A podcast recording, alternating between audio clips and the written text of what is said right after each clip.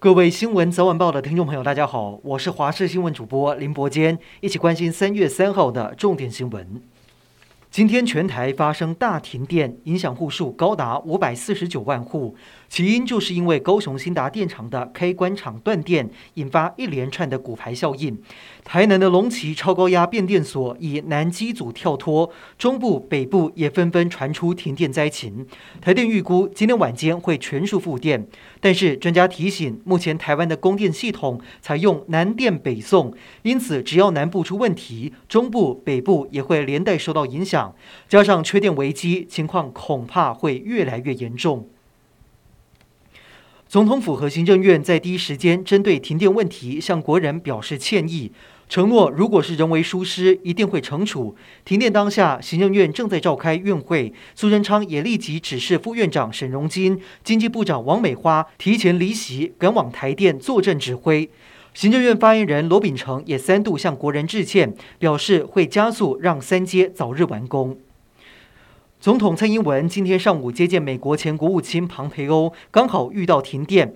虽然总统府供电没有受到影响，但是原本规划的网络直播临时取消。会晤这位台湾的超级好友，蔡总统表示，希望台美经贸可以更加紧密。乌俄战火进入第八天，俄罗斯和乌克兰今天要展开第二轮谈判。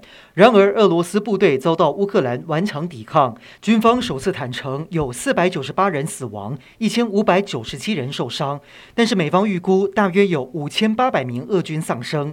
由于军事行动进展不顺，俄军开始用杀伤力比较强、精准度比较高的武器攻击乌克兰首都基辅以及哈尔科夫等几个大城，尤其是企图控制乌克兰沿黑海地区。目前位在南部的大城赫尔松是第一个确认落入俄军掌控的城市。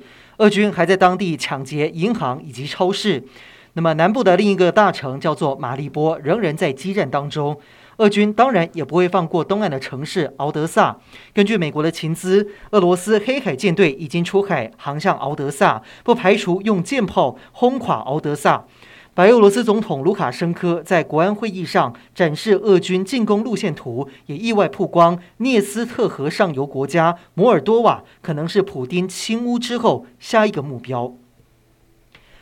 今天国内新增六十六例境外移入以及五例的本土确诊，包括宗教团体群聚再添加一例，桃园幼儿园传播链新增四例，全部都是居家隔离期间阴转阳。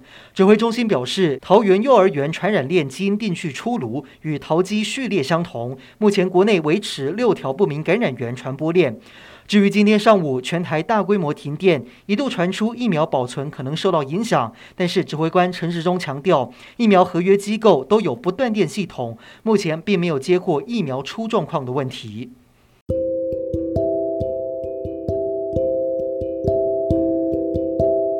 以上就是这一节的新闻内容，感谢您收听，我们再会。